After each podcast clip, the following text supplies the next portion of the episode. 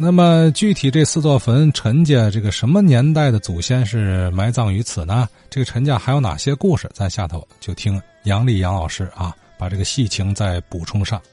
就过去哈，在城西哈骆驼湾有四座高坟，俗称四座坟。这个坟中呢，葬的是哈陈氏这始祖一清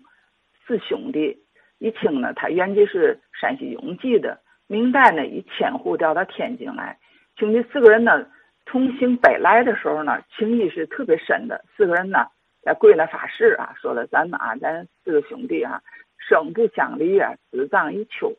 然后呢，他们兄弟四个人呢，就打仗啊，就路经到河间张家林这个地方呢，遇见了遇寇了吧，就一块交战的时候，因劳而亡一个兄弟，战亡的这个兄弟呢是长兄云。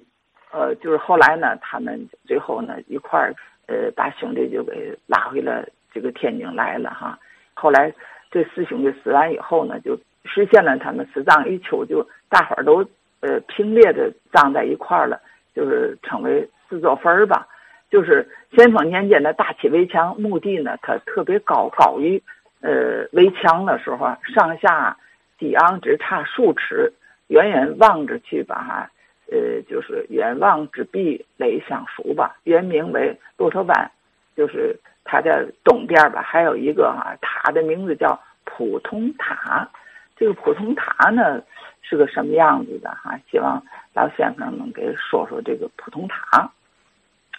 这个陈氏后人呢，他们世居在哪儿呢？就是咱们最近老热议的那个文昌宫，呃，附近的夫人书院于西。他们就是晚清有个举人呢，呃，叫哈陈丈的一个呃主卷里边就记载吧哈，始祖哈陈一清永乐二年就调到天津卫哈世袭千户，携带家眷呢由安徽太平府当涂县陈家湾落户于天津，为天津望族，就是陈氏呢哈一祖清二十祖晋三十祖至四十祖永夏，呃自清于。号建亭，以经商为业。本人呢，生活简朴，其家境并不太富裕，但是呢，他特别热心公益，乐善好施。他有个弟弟，两个人呢一起谈，他们两家已经就不在一块过，就分居了。但是呢，那个弟弟还不能经济上也不能自立啊，全凭影下周济了。他的弟弟死以后呢，弟媳妇呢与种地呢，都他们家呢人们都由他来给来养着。呃，乡邻们有冬日没有衣服的，呃，织棉衣的，就是他就哈，就是捐棉衣啊，布施。呃，春天家里没米的呢，他就赠予粮食。死的没有，没有没人给那个就是入殓的哈，他就给使棺材，使死者呢入土为安的。他还曾在那个赵家场一带呢建了一个渡口，并在一旁呢盖房，冬天在那赊粥，夏天为过路的行人呢使茶。见冬天呢，河道封冻了，来往行人呢就特别容易被滑倒了，摔个跟头吧。就在那个渡口放上一个长板子，把这两岸给连起来了，以方便行人吧。邻里呀有个叫郭玉的的这么一个人，他犯死言吧，论罪了哈，要给他发遣到外地的时候，呃，影下呢他就特别可怜其的母亲，因为那妻子身身体也骨瘦如柴的。他一看他这个老母亲呢，他妻子都这种状况呢，他也不忍心呢，就看他们受罪，就是拿出了死钱呢，买了免了这个姓郭的这个罪了吧，使骨肉得以没有分离吧。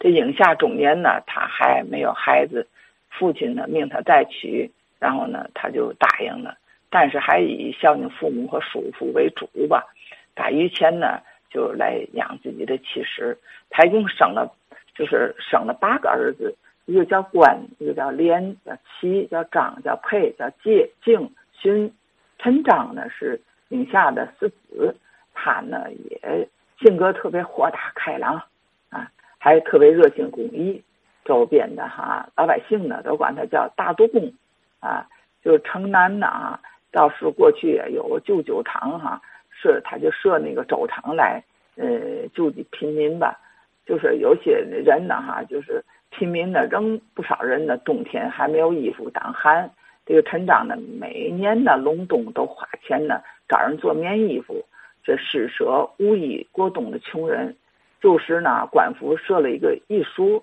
来这艺书读书的只限于大街上的那些个儿童，偏僻小巷子那些孩子们根本就无缘去读书。然后呢，陈长便在那个哈小巷里边设了那些艺书，使邻家的儿童呢可以读书。在乾隆十六年的时候呢，八十三岁，皇帝呢就是呃封迎庆典呢，来给皇帝还封给他东西。就是这个有个叫陈介的，是影下的六子，字诗人，然后呢，版号是听，又号呢卓成老人，岁贡生，呃，就是此人呢尊敬师长，有儒家的风骨。然后呢，他呢和同乡的那个就龙镇，呃，梁鸿、李大拙啊、黄谦等这这四个人都是在康熙年间，呃，天津有名的这些诗人吧。